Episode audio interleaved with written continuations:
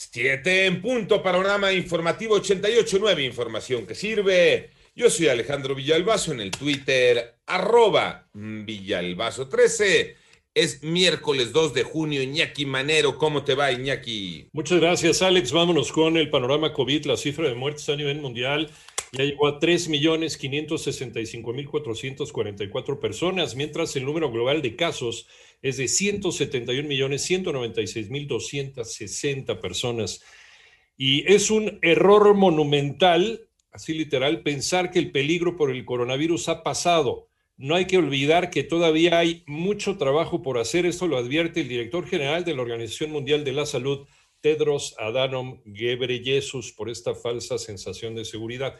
Hubo un nuevo ajuste en las cifras de la pandemia y así queda el panorama en México. Moni Barrera. La Secretaría de Salud informó que ya son 2.420.659 casos de COVID en el país y 227.840 defunciones, ya que se realizó un ajuste en la estadística y se sumaron 4.272 decesos que estaban clasificados como sospechosos, pero se confirmaron 3.924 en el 2020 y 348 en lo que va de este año. Lo que el exceso de mortalidad nos dice es que hay personas que la lamentablemente han fallecido que por función o por consecuencia de la demora en los procesos de identificación y dictaminación. Así lo dijo José Luis Salomía, director general de epidemiología. En 889 Noticias, Mónica Barrera.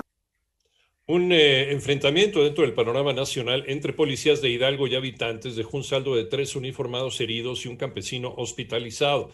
Los manifestantes acudieron a las oficinas de gobierno en Pachuca para exigir obra pública en sus comunidades. En tanto, Kelly Méndez Hidalgo, una mujer con embarazo de ocho meses, desapareció el pasado 29 de mayo en Coatzacoalcos, Veracruz. Su esposo, familiares y amigos emprendieron una campaña de búsqueda luego de perder contacto con ella después de que abordó un taxi. Y la Fiscalía General de Guanajuato informa sobre la detención del presunto homicida de la candidata a la presidencia municipal de Moroleón, Alma Rosa Barragán Santiago. Acusan que el gobierno de México obstaculiza la llegada de capitales. María Inés Camacho. Después de que la inversión en nuestro país no reacciona y que en lo que va de este sexenio ha caído dos puntos porcentuales con relación al PIB, cifra que se tenía en los años 30, el sector privado hizo un llamado al gobierno a dejar de lado la posición hostil. Pues lo que falta es que el gobierno cambie su discurso y sus hechos, que el gobierno sea amigable a la inversión privada, sea amigable a su propia inversión, la cual ha venido destruyendo de una manera importantísima. Fue la voz de Carlos Hurtado, director general del CES. En tanto, Vicente Yáñez Olloa propuso lo siguiente para combatir la informalidad. Los 360 mil millones de pesos que hoy por hoy se destinan a programas sociales, pues se deben de pagar a través de monederos electrónicos que deben de redimirse en la formalidad. 88.9 Noticias, María Inés Camacho Romero. En el panorama internacional, la administración del presidente de los Estados Unidos, Joe Biden, suspenderá las inscripciones al programa Permanezcan en México, que permitió al gobierno de su predecesor, Donald Trump, devolver a los solicitantes de asilo. Por otro lado, el ex líder del Partido Laborista de Israel, Isaac Herzog, se convertirá en el undécimo presidente de ese país después de ser elegido frente a Miriam Peretz.